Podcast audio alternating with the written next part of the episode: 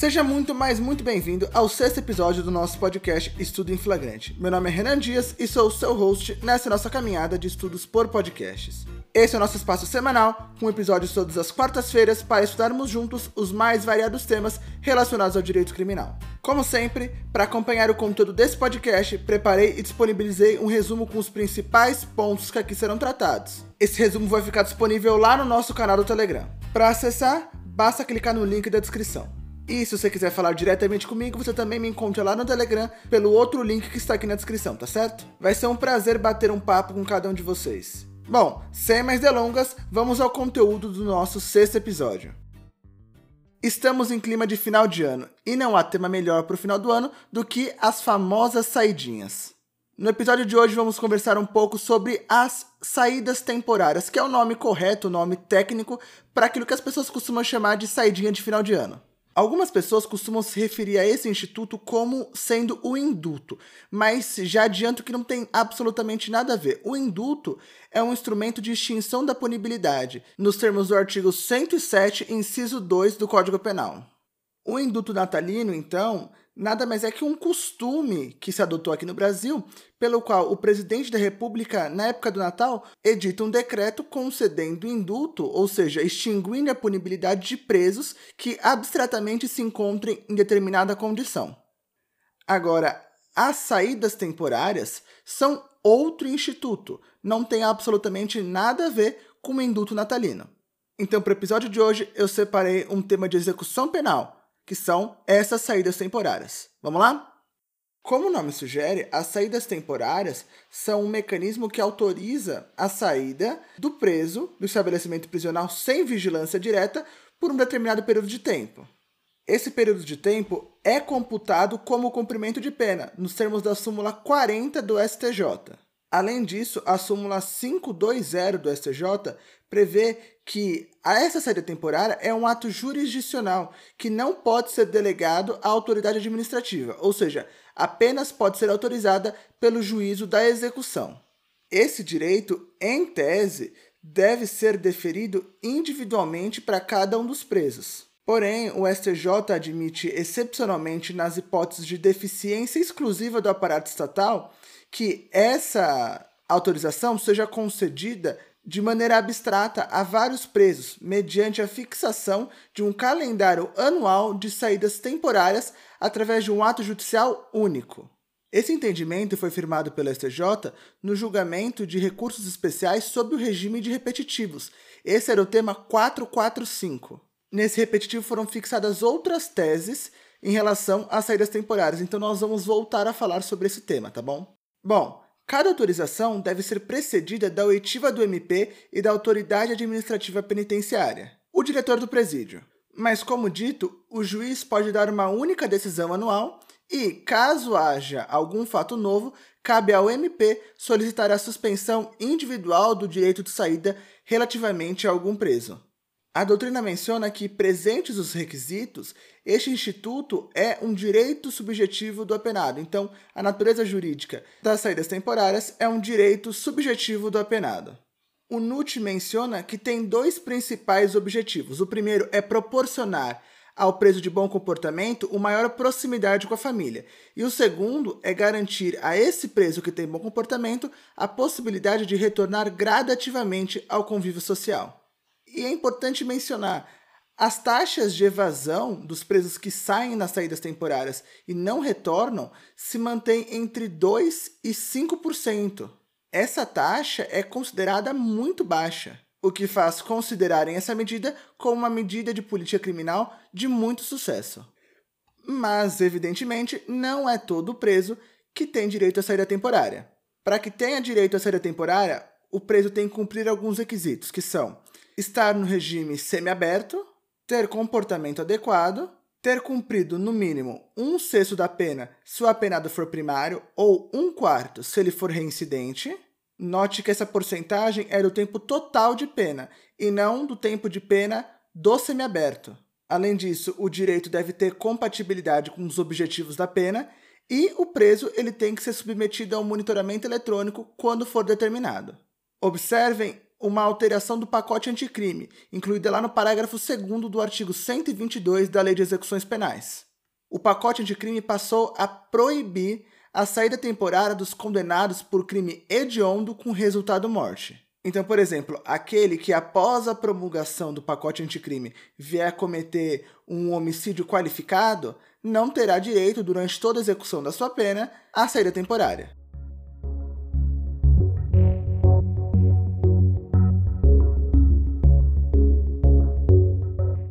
O artigo 122 da LEP prevê três hipóteses que autorizam a concessão da saída temporária. A primeira dessas hipóteses é a saída para visita à família. A lei não estabelece um limite de grau de parentesco que autorize a saída para visita.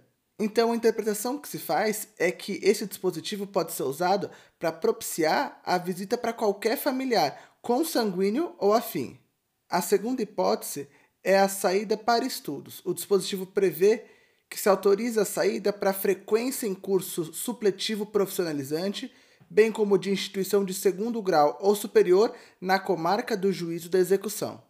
Então, nesse caso, o preso pode sair ou para fazer um curso de natureza profissionalizante ou para fazer um curso educacional de segundo grau ou superior. A lei nada fala sobre o ensino fundamental, mas francamente não há razão para impor um óbice, de modo que a doutrina defende que a saída para frequência em curso de ensino fundamental supletivo deve ser autorizada.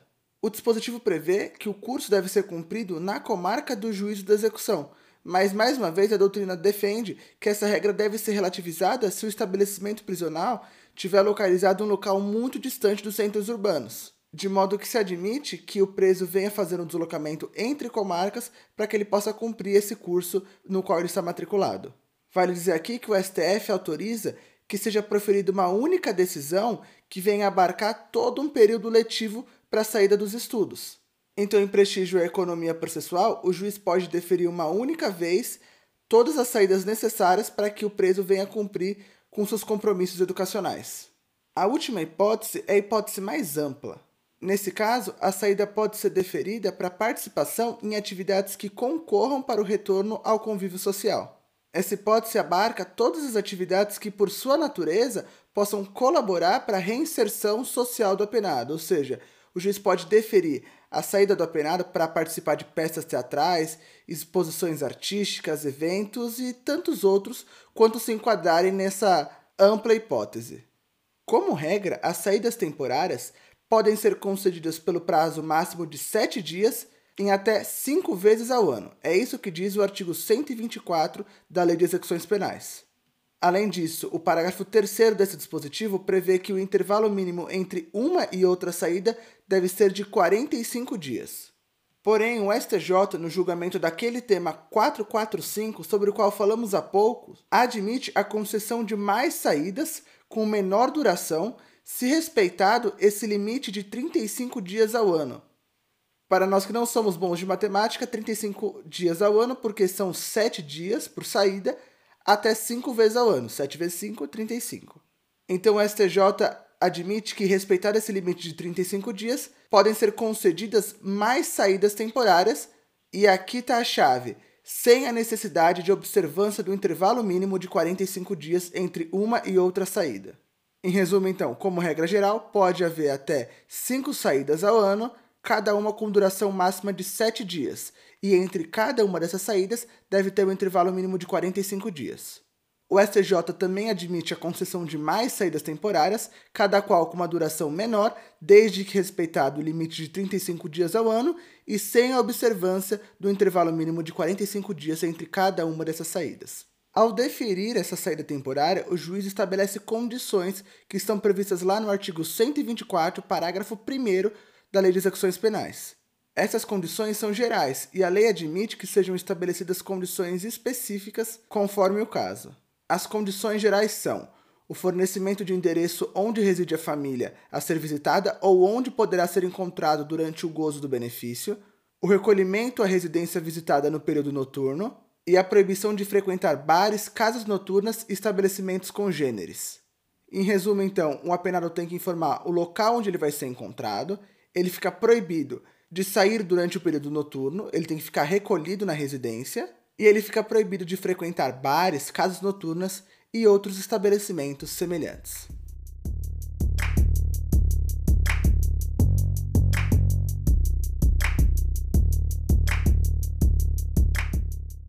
O artigo 125 da Lei de Execuções Penais prevê a perda do direito à saída.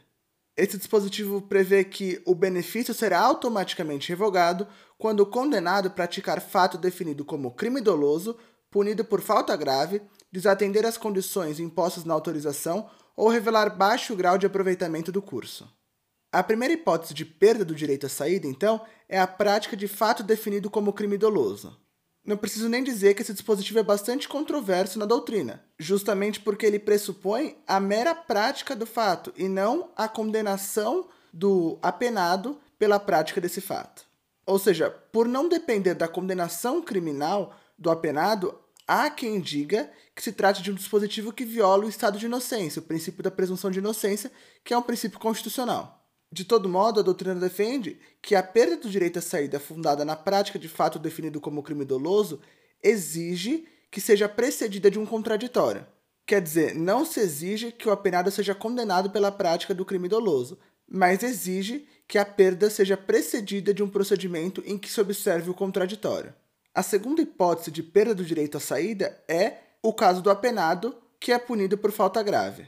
Em algum dos nossos episódios futuros, nós vamos conversar um pouco sobre as faltas graves. Mas o que você precisa saber aqui é que o apenado, durante a execução da pena, ele tem algumas obrigações que são previstas em lei. O descumprimento dessas obrigações pode ensejar o reconhecimento de uma falta. As faltas podem ser leves, médias ou graves. As faltas graves, elas são reconhecidas em um procedimento administrativo no qual tem que ser observado o contraditório e depois elas são submetidas ao juiz para homologação Perante o juiz também é necessário que seja aberto contraditório. Se o juiz homologar a falta grave, diversas consequências haverá para o apenado, e uma delas é a perda do direito à saída temporária. Além disso, perderá obrigatoriamente o direito à saída temporária o preso que desatender as condições impostas na autorização de saída. Essas condições são aquelas sobre as quais nós falamos agora há pouco, sobre ser encontrado é, fora de casa durante o período noturno, sobre visitar bares, é, sobre informar o local onde pode ser encontrado, ou ainda aquelas condições específicas que o juiz pode estabelecer conforme o caso. E por último, nas saídas para estudos, perderá o direito à saída o preso que revelar um baixo grau de aproveitamento do curso. E por último, o parágrafo único desse artigo 125 prevê a recuperação do direito à saída temporária, que depende da absolvição do processo penal, do cancelamento da punição disciplinar ou da demonstração do merecimento por parte do condenado. Então, se o apenado for absolvido no processo penal, ele recuperará seu direito à saída temporária. E da mesma forma que eu disse que há controvérsia na doutrina em relação à previsão de perda automática do benefício da saída temporária na hipótese de prática de fato definido como crime doloso, Aqui também há controvérsia, porque parte da doutrina vai dizer que se exige a necessidade de trânsito em julgado da absolvição para que o apenado venha a recuperar o seu direito à saída. Parcela da doutrina com a qual eu particularmente concordo diz que não se exige esse trânsito em julgado. E o principal fundamento disso é justamente porque não há previsão legal nesse sentido. Além disso, se para a perda do benefício não há necessidade de trânsito em julgado, também não seria coerente exigir o trânsito em julgado aqui para a recuperação desse direito. Também seja a recuperação do direito à saída o cancelamento da punição disciplinar. Por último, também vai recuperar o direito à saída temporária o preso que demonstrar seu merecimento. Ou seja, a despeito de não ter sido cancelada a falta disciplinar, o apenado pode demonstrar que está merecendo a saída temporária e, nesse caso, o juiz pode considerar que houve a recuperação de seu direito. Bom, Nessa época de final de ano, então, o que ocorre é a saída temporária para visita à família, que é prevista lá no artigo 122, inciso 1 da Lei de Execuções Penais. Como eu disse, o STJ admite que haja um deferimento coletivo dessa medida, estabelecendo-se um calendário de visitas anuais. E esses calendários costumam prever, agora no final do ano, a saída dos presos que reúnam esses requisitos e cumpram as condições previstas na lei. Bom, pessoal, por hoje é só. Eu espero que você tenha gostado desse episódio e que esse conteúdo tenha de alguma forma agregado valor a você. Também quero te desejar um feliz Natal e dizer que eu te espero aqui na próxima semana com o nosso último episódio do ano. Para não perder os nossos novos episódios, nos siga no seu agregador de podcast favorito. Também eu te peço a gentileza de compartilhar o nosso podcast com algum amigo para que cada vez mais esse projeto possa crescer e alcançar mais pessoas. Também não se esqueça de se inscrever no nosso canal do Telegram para ter acesso ao resumo escrito do nosso episódio. Se ficou alguma dúvida ou caso queira trocar alguma ideia comigo, você também pode me encontrar lá no Telegram através do link que está aqui na descrição. Por hoje é só, Feliz Natal e até a próxima quarta-feira!